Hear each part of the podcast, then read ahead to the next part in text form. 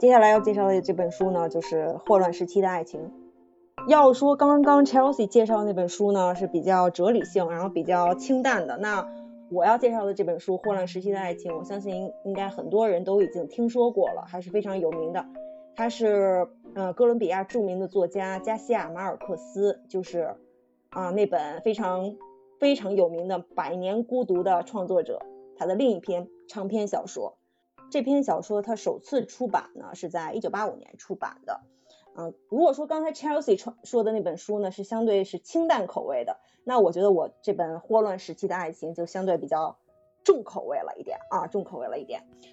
我简单的介绍一下这本小说的一个大概的脉络吧。这个小说的整个的一个创作背景、发生地呢，它是在加勒比海。当时呢，它是有战争和霍乱的一个威胁，所以呢，就是嗯，马尔克斯把这个故事整个的这这个小说的这个原创背景，就是放在了那那个霍乱与战争发生的那个时代。那小说开始的时候是呢，是一名叫乌尔比诺的医生，他是在当地是非常有名并且受人尊崇的这么一位医生。他呢是前来检查他一位呃挚友兼骑友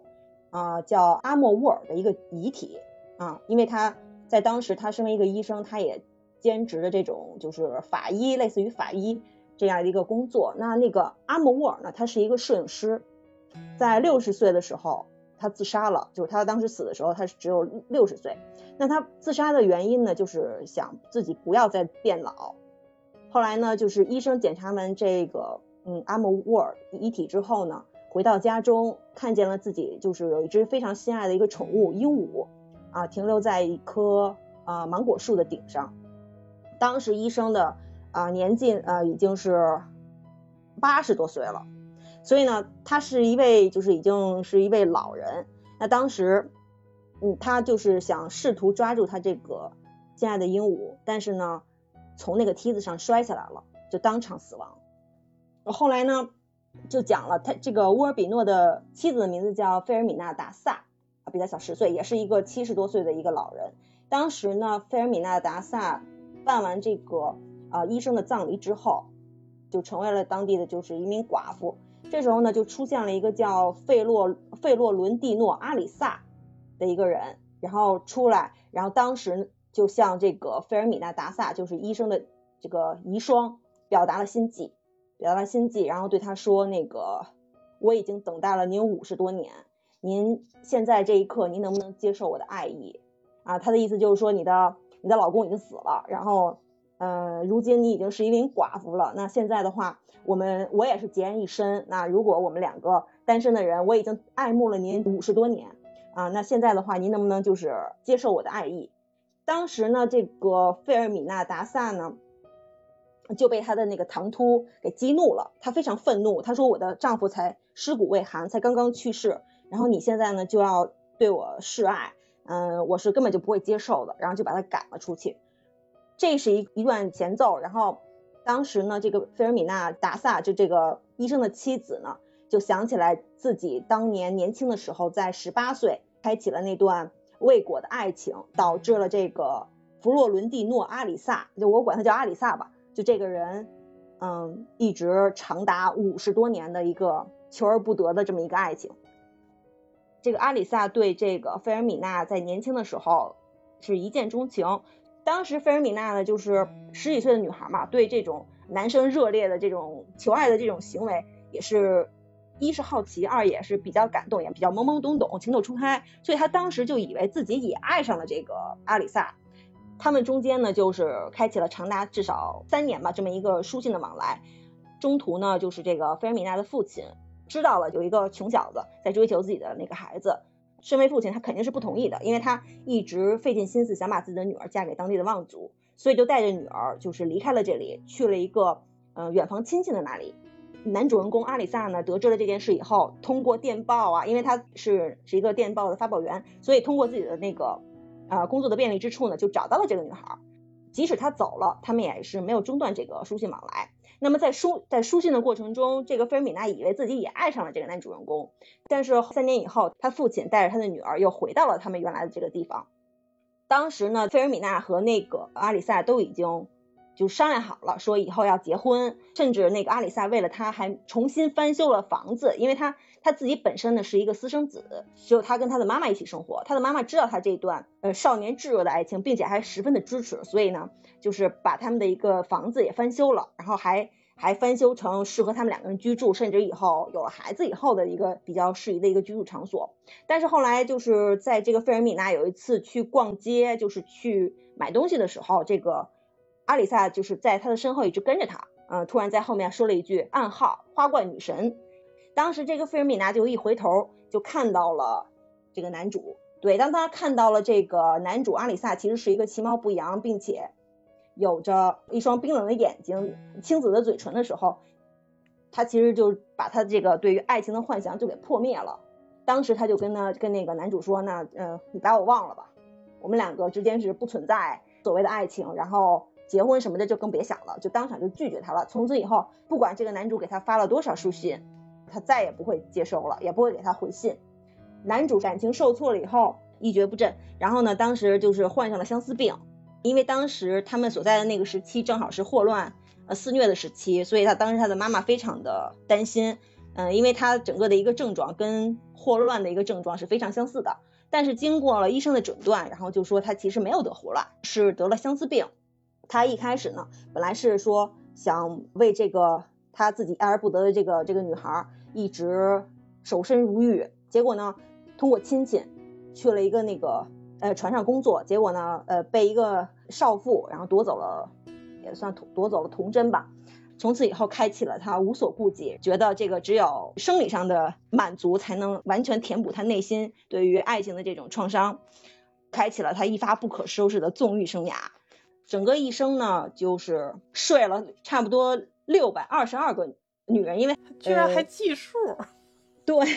他计数，因为他他记录，他在他在他写了一个那个记录，他把每一个女人就跟就跟列了跟列了个 Excel 表表一样，把每一个女人 女人的就这这个发生关系的这个细节都给记上了。然后这六百二十二个是他印象比较深刻的，然后另外还有无数个就属于那种就是。呃，露水情缘的那种，所以他就是说，他在这个爱而不得的这个过程中，他就是觉得只有下半身的满足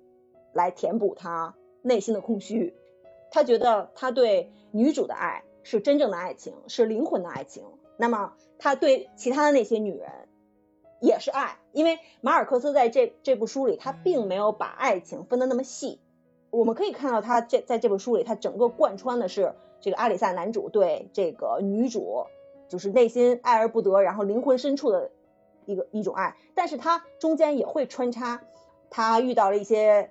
对他印象比较深刻，并他影响影响比较大的一些女人，比方说什么寡妇啊，甚至他他到了六七十岁还睡了十四岁的小女孩，就是他也会把它称为爱。对马尔克斯在这本书里，他并没有把爱情性爱分得特别清楚，有一段话非常非常的就是。印象比较深刻。和他们在一起时，费洛伦蒂诺·阿里萨学会了一件他其实已在无意中多次体验过的事：可以同时爱上几个人，并带着同样痛苦爱着他们所有人，不背叛其中任何一个。他孤身一人置于码头的人群中，突然发狠似的对自己说：“人心的房间比婊子旅馆里的客房还多。”告别的痛苦使他热泪盈眶。然而，轮船才刚消失在地平线上。对费尔明娜·达萨的思念又占据了他全部的空间。就在他这五十三年七个月零三天爱而不得的这个整个的一个心路过程中，他睡了很多很多人，但是呢，他又认为他其实是爱着他们所有人的，没有背叛他们任何一个人，也也没有背叛这个女主费尔明娜·达萨。五十多年以后，当这个费尔明娜·达萨的丈夫已经死了。这是他非常非常期盼的一件事情，因为他他从年轻到老一直最期盼的一件事情就是他的他的这个这个女主的丈夫去世，对，对，我有这样忍不住笑，真的，嗯，对，当他当他真正，所以当他真正得知他这个女主的丈夫去世之后，在他们刚刚参加完葬礼之后，毫不犹豫的就对女主表白了心迹，对，希望女主再一次接纳他。在女主拒绝了他之后，他依旧没有死心，他开始拾起了他年轻时候那个习惯，又一次开始跟女主进行了一个书信的往来，而并且通过文字，这个女主再一次对他呃敞开心扉。他这一生的目标就是为了得到女主嘛，所以他在对事业上的追求也是很，嗯，冲劲也很足。所以他到最后花甲之年的时候，他已经成为了一个呃船厂的一个一个董事，就是已经身居高位了。为了完成他内心的这种最真正爱情、灵魂之爱的这么一个追求，为了完成他年轻的时候这种执念，他邀请了女主上了他船厂的那个轮船，去开启了一个一个轮船旅游。在轮船之上呢，他们两个的感情就愈加的升温，然后并且呢，就是产生了这个呃肉体关系。即使这个男主阿里萨已经睡了呃六百多人，但是他依旧对女主说：“我对你依旧是保持着童真。”所以在在这个男人的眼里，他就认为性爱跟真正的爱情来讲的话，虽然可能都是爱，因为马尔克斯在这部书里，他只是让让读者自己去分辨，他并没有做一个很清晰的明辨。所以他说，即使都是爱，但是性爱只是爱，爱情是真正的爱。在爱情面前，我即使睡了无数人，我依然是为我心爱的女人保留了童真，我依然对她守身如玉。对，嗯，你知道我想到什么吗？嗯，今天跟我们的同一时间，然后另外有一个朋友在开了一个直播，他们在讨论爱情，讨论这个啊传统式的爱情和现代素食的爱情，呃的这个区别啊什么什么的。啊，我当时他问我说，那个哎，那林掌柜你要不要来啊？你可以代表一下。就是你自己的观点哈，然后或者你那个年代的人的观点啊，然后我说我说这个没办法，我们今天正好读书会哈，这同时进行，但是我给你一个，给你一个怎么说，就是一个建议吧。我的建议就是，无论你们谈论什么啊，从主持人的角度来讲啊，你千万不要试图去定义爱情，这就是一个不归路。所以，所以我觉得今天我们在聊这本书的时候啊，就是这样。就这本书，嗯，我是我是看过书皮的，我真的是非常虔诚的看过这本书的书皮，然后虔诚的也把这本书放了回去。就是我觉得，嗯，搞不定，真的搞不定。就是你说霍乱时期的爱情，就是说当你在属于疯狂的一种状态，当一个就是，呃，霍乱嘛，那个时期，就像你刚才提到的，就是说这个已经是一个相思的一个状态，已经是一个无论是病态也好，是一种状态，它就是。被定义为爱情，但是这本书的书名叫做《霍乱时期的爱情》，可是它里面讲的就是各式各样的感情，呃，比如说暗恋呀、初恋呀、单恋呀、失恋啊，然后在长期的五十几年的等待，然后还有就是像什么殉情啊、丧偶啊、偷情啊、婚外恋啊，然后什么露水姻缘，就刚刚你说的什么老少的这种，对对，就是各式各样的，然后这种这种这种这种事情。就是你的人生中充满了就这种感情，这种人与人之间的肉体与精神上的纠结的时候，你怎么去定义爱情？就是那个你当你的初恋，你你求而不得，而被你被或者说你的初恋被被拒绝了，或者说他可能是第一个拒绝你的人，你可能对他难忘。然后在这个人生过程当中，你只要是认识了一个女人，等她走后，你就会怀念起之前的那份感情。五十三年当中，你一遍一遍的，就是一个一个的人经历了，一遍一遍的再去，呃，重复经历那段初恋的那种感情，嗯，去认证你对女主的那种感情，你很难不称之为爱情。但是问题就在于，我们没有办法定义爱情的时候，我们又想去抓住一丝，就是说我们能够定义的这种爱情，让我们能够。说不定就是能够保有哈，说我身边的我我认识一个人，我们之间会不会就是爱情呢？那如果我定义了这个，会不会会不会就是定义我了跟他之间的关系呢？我觉得这个其实就是一个很大的一个怎么说，我们试图在做的事情，但是我们没有办法完成的事情，而是我们又每天在去做的事情。所以对这个就是这个这个这个这个这本书有什么？老朱刚才说了，说你这个没有说明白这个主题思想。这说不明白，这个真的是，我觉得不是我们的我们的主题思想就是我们要弄明白作者在干嘛，他想告诉我们啥，就是说我并不想定义他的作品，因为我相信他也不想被别人定义。但是我就觉得说他在一本书里讲了大量的情感，讲了大量的细节。你就比如说像 Chelsea 刚才介绍的那本书，就是《狐狸在夜晚来临》，它都是片段性的、碎片性的东西，都是都是那种在临死之前或者接近于死亡边缘的时候，他在回忆起他年轻时候的，呃，这种片段的记忆。呃，那么这些东西是他死前留下来的，就是说他无法忘记的某一个个个个个个小的，但是在好像我的感觉当中，就是这本书给了大量的细节，是不是？包括就比如说他们两个，我我我看过一些，就是一一就拿下了一些书书的片段啊，就说什么什么肥皂，我觉得应该我我我看我真的我真的好吧，我我跟你们坦诚吧，这本书其实我是看过。看过一开始的，就是那个医生死的时候嘛，对吧？因为我是知道他他写了给了大量的细节，包括怀表，包括那个包括肥皂，然后包括什么的，就包括他死死死就是从那个梯子上掉下来的姿势，以及他最后跟妻子说的那句话，大量的细节，你你很难说这个东西就是超细微的琐碎的一些细节。我当时在想，一个人死了，然后那个医生进来以后还要。告诉我们，就是说他的朋友是什么样子一个做派，然后还有什么样的，然后包括这些东西，我我真的没有看下去哈，但是我还是要去看的，因为毕竟这是一个伟大的著作。但我就想，他为什么要给那么多细节？我我是觉得吧，这本书其实整个它的定义，它的整个的一个落脚点就是在爱。但是你说要是要是真正的去爱，把这个爱定义为爱情，那也不是的，那也不是的，因为。他跟这个就是弗呃费尔明娜达萨，就是这个女主啊和那个男主阿里萨之间，这是一条线以外，他另外还有一条线呢，就是讲的是这个女主和医生之间，因为他们两个之后呢，就是女主拒绝了这个男主以后呢，然后就是医医生出现了，医生出现了，因为医医生呢是自己本身是非常优秀，外表呃仪表堂堂，然后自己的那个事业呀还有社会地位。就跟这个男主是肯定是不是在一个层次的，所以呢，在女主的父亲见到了这个医生之后呢，就是非常非常的希望能够撮合他的女儿。这个女主当时她其实一开始是嗯是拒绝的，是拒绝的，并没有看上这个医生。然后医生对他来说呢，呃，结婚了以后，在新婚之夜有一段描写，就是最后一句说，他们其实他们的结合结合之始并不是因为爱情，只是因为。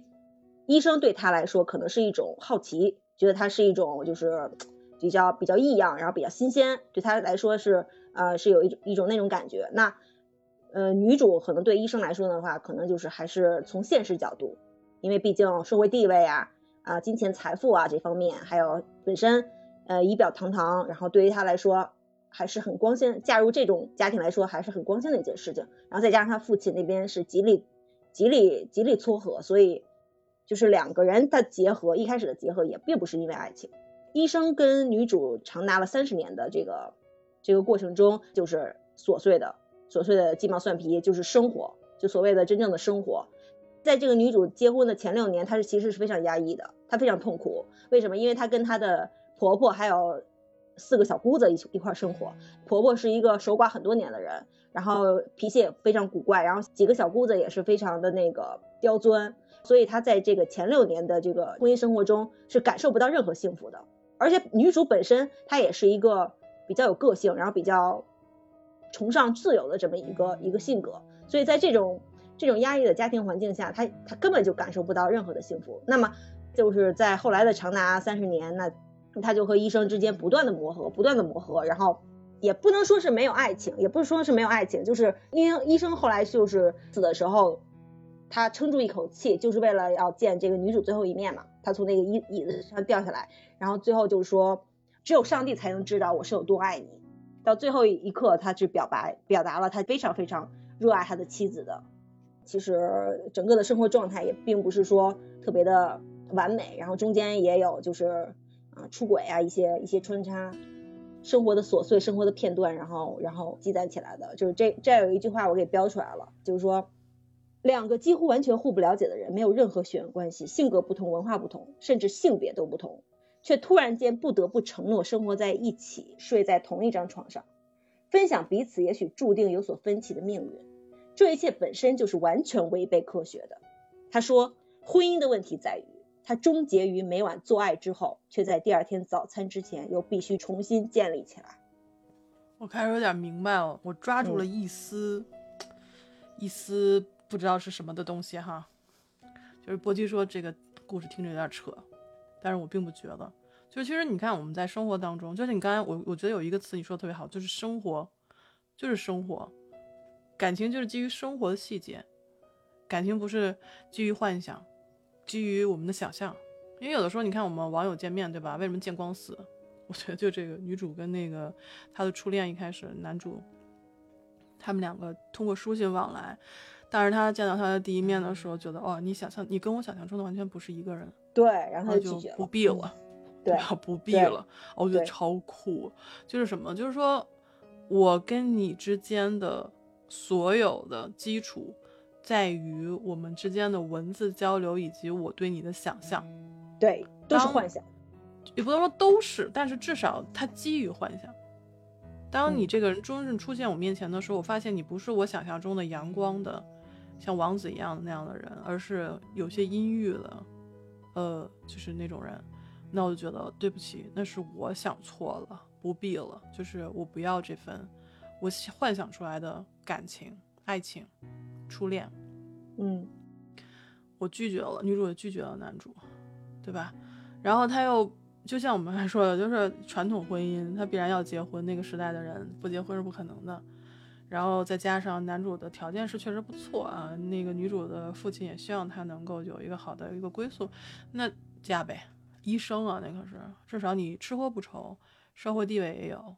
虽然婆婆和小姑子很难搞，对吧？难道现实生活中我们不是这样吗？对吧？鸡飞狗跳好吗？我听见身边人的都是说什么。婆媳关系啊，然后包括这个跟这个就是岳父岳母啊和母亲这个父母又跟这个老就是这个老公之间的这些鸡毛蒜皮的，所以一切的情感没有办法脱离现实生活的琐碎和细节。所以我觉得有一点特别有意思的是，女主不爱这个男主，但是她可能在跟医生的生活当中可能会想到这个男主。就像男主被拒绝之后，他在追寻不同的情感的时候，他也会在没落的时候、寂寞的时候想到女主。我觉得他们之间的关系非常复杂，没有办法用一句话、两句话去定义。但是所有东西都在于细节。男主怎么样打动了女主，到最后还是细节。他肯定跟他分享，在书信当中分享他的生活细节，然后让他知道。所有东西其实是建立在现实生活中的一些细节之上的，而不是说我对你的想象。因为他们俩最后不是还是见面了吗？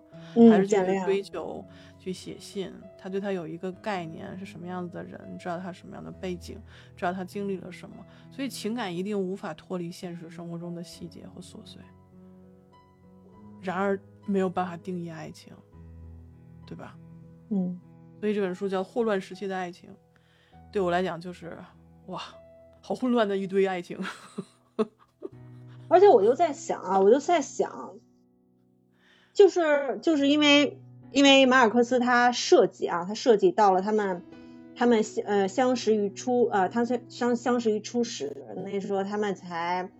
十几二十岁，很年轻，然后那时候对爱情充满了憧憬，充满了幻想啊，充满了幻想。那么他们后来真正走到一起，是已经是。年迈年迈的那种老人的状态，就是八十多岁八十多岁的那种状态了。那中间其实这么长达五十三年的这段时间，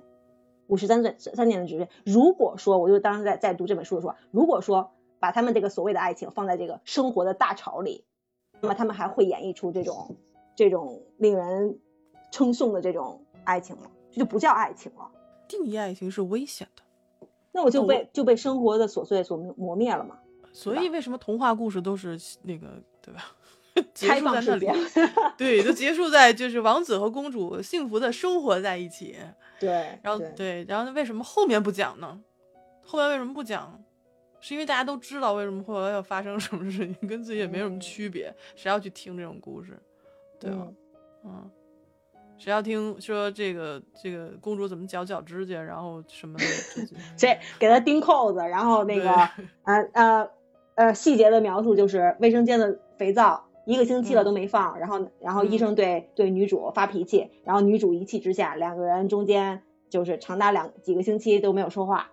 到最后最后如何破冰，就是其中一个人给一个人另外一个人台阶下，就是这种细节的描写，它其实在这书里还是展现的还是很。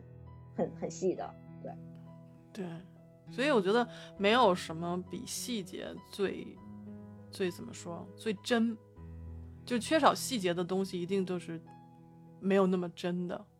就比如说一个人在说谎的时候，他有两种表现性，就是大概的给你略过，这是一种，因为他没有真实的细节可以填充；还有一种就是他为了让这个谎话听起来很真。他会去填充一些，故意填充一些细节给你，故意填充一些没有必要的细节给你，所以大家都知道细节才是最真的，对吧？嗯嗯嗯，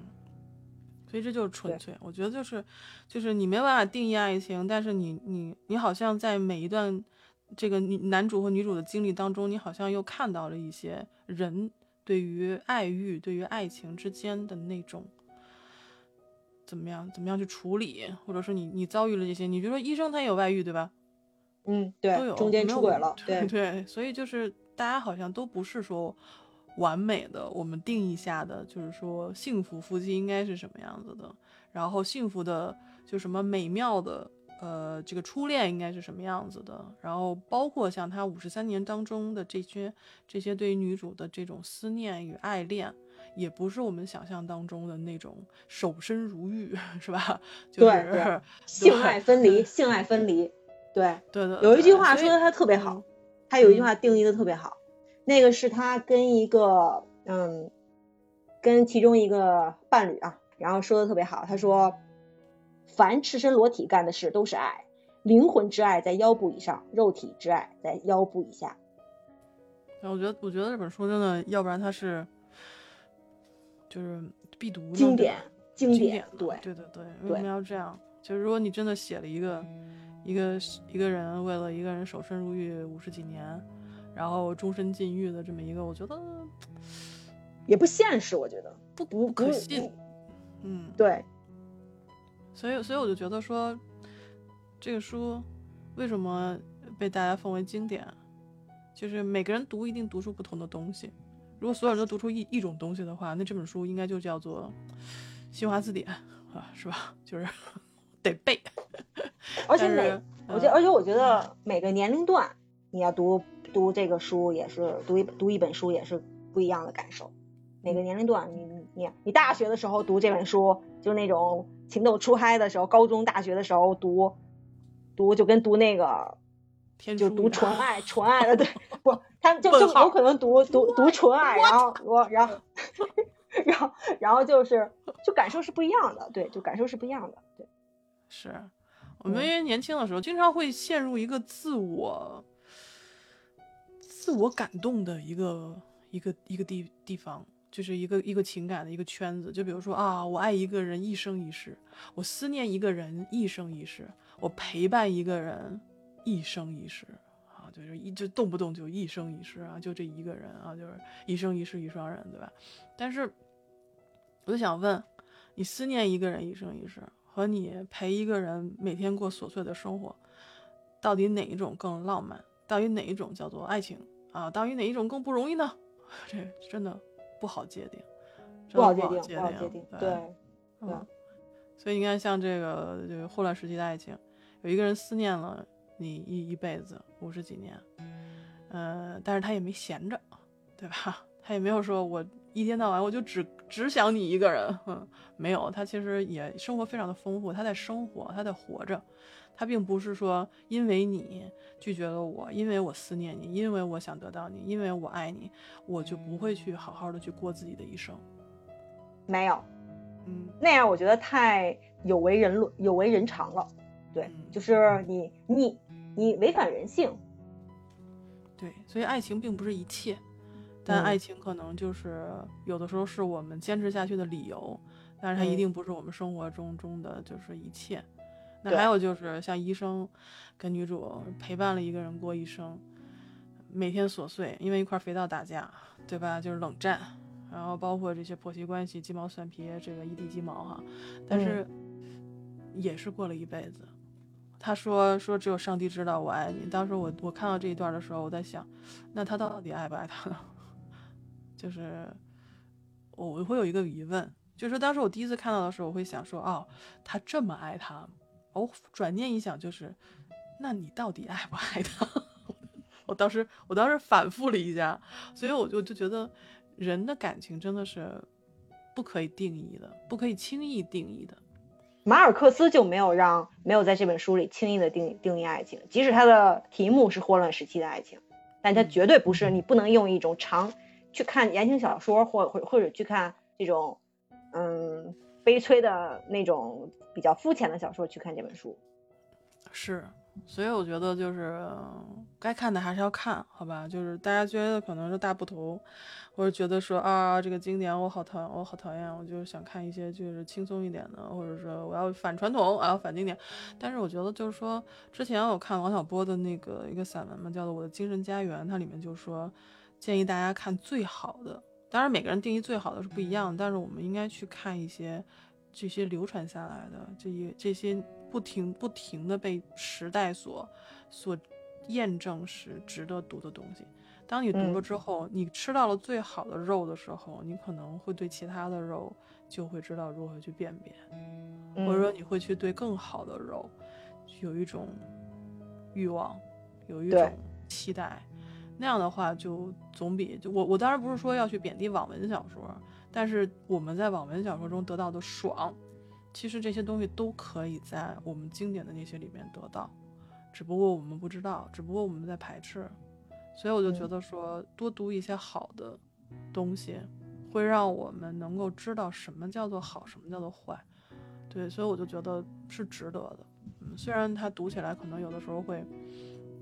对，你们都懂我的意思，但是我们还是得坚持把它读完，因为你只有读完了之后，你才会知道从。一本书的封皮到封底之间，它所蕴含的东西，不是我们就是在片段阅读，或者说在这种就是网文系列的这种无限制的一篇一篇的没有没有计划的、没有没有技巧的、没有安排的这些东西里，它一定得到的东西是不一样的。所以两种都可以，就像我们也可以吃大餐，也可以吃快餐一样，但是我们把自己的时间安排好。人我们的人生也是从一个个小细节积累起来的，那这些细节的质量决定了我们整个生活的质量。我并不是说要求每一个细节都要达到高质量，但是我是觉得说我们要合理的利用自己的时间，而让我们去怎么说呢？嗯，更好吧。我们刚才这个就是涵涵介绍的《混乱时期的爱情》，那还有什么想跟我们呃聊的吗？就是还是推荐大家去看这本书。虽然这本书口味有点重，但是我觉得还是相当经典的，对，非常重啊，撼到我了，撼到我了，对，推荐推荐推荐。对你今天在群里说的时候，我就知道，嗯，懂。他在群里说撼到我了，我想好吧，撼到你了，震撼的撼，我想好的，对。Chelsea，你听到这个，你看过《霍乱时期的爱情》吗？你讲完这个，我才想起来，我好像看过，他是不是拍成了电影？对他拍拍成了电影。我好像看过电影，看过后和没看之前心里会有啥变化吗？一部分，嗯，我觉得他就是个那个男主就是个渣男。你知道我看完这本书以后，我去翻了微信读书的那个书评，然后呢，基本上啊首评就是就是一个绝世大渣男在这儿在这儿纵情纵意，然后还把自己的这个。对啊，纵情纵意爱而不得，然后描述的多么多么多么美好，多么美好。对，但其实其实他就是粉饰自己的那个行为。但我觉得，而且我感觉就是他为什么爱这个女主一一直那么一直爱下去？其实我觉得他爱的是一种一个自己的感觉，你知道吗？对他爱的是自己的感动。爱的是自己的感动，有可能，有可能，对。所以我们说，爱而不得，所以他才会那么多年。如果他真的得到了，说不定他俩早就离婚了。就像我刚才说的，那我们如果把爱情真正放到在长达五十五十三年的这个生活当中，那中间的爱情到底是不是爱情？就会还不还能不能就这么到最后八十多岁还两人还这么能传唱？那你就不能去定义了，对，你就不能去定义了，对，因为我觉得马尔克斯他也不是说要让我们在这个嗯这本书里去指责或者是去去这个小说，其实他就是抛出各种不同的观点让大家对。对他也不是说为了我们去去这个骂这个男主是中中间多么的纵欲，然后多么的不负责任，因为他他他就是就是睡，然后就是为了让让这个嗯下半身的满足来填补他内心里的这个空缺，这个空缺，这个这个这个孤独，对，嗯，所以你还是不要去，就不能去定义，对。不能去定义，不要去定义，但是你也不要骂男主。但是问题是，就比如说我现在要介绍的这本书啊，可以骂啊，就是什么男主是许仙，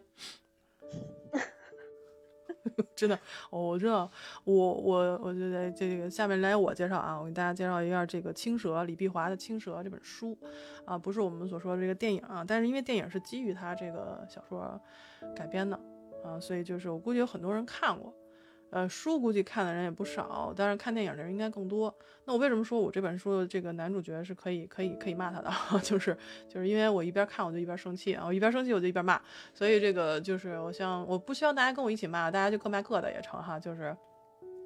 我们先我们先看一下这本书啊，因为很多人看了电影，但是不知道这本书跟电影有什么太大区别。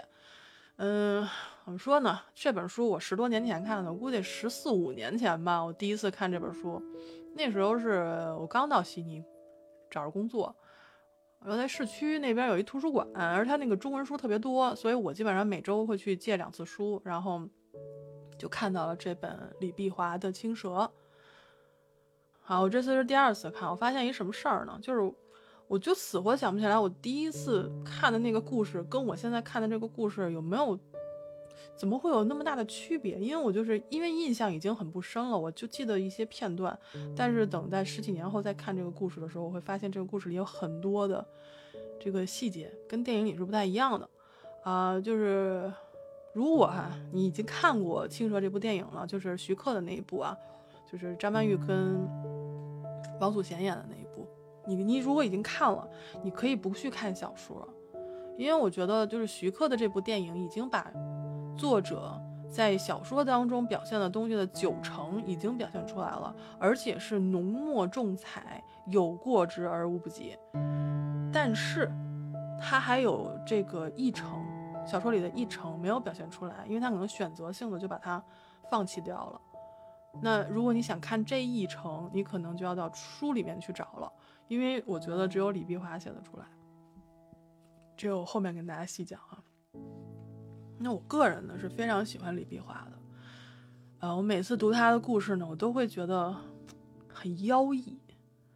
像那种光影啊，就是你可以感觉得出来，像那种颜色的运用非常的就是大胆，就是如果做作画的话，而且呢，我每次读他的故事，我嘴里都会有一种金属的味道，就是铁的味道，我不知道为什么，所以我就非常那那一段时期非常痴。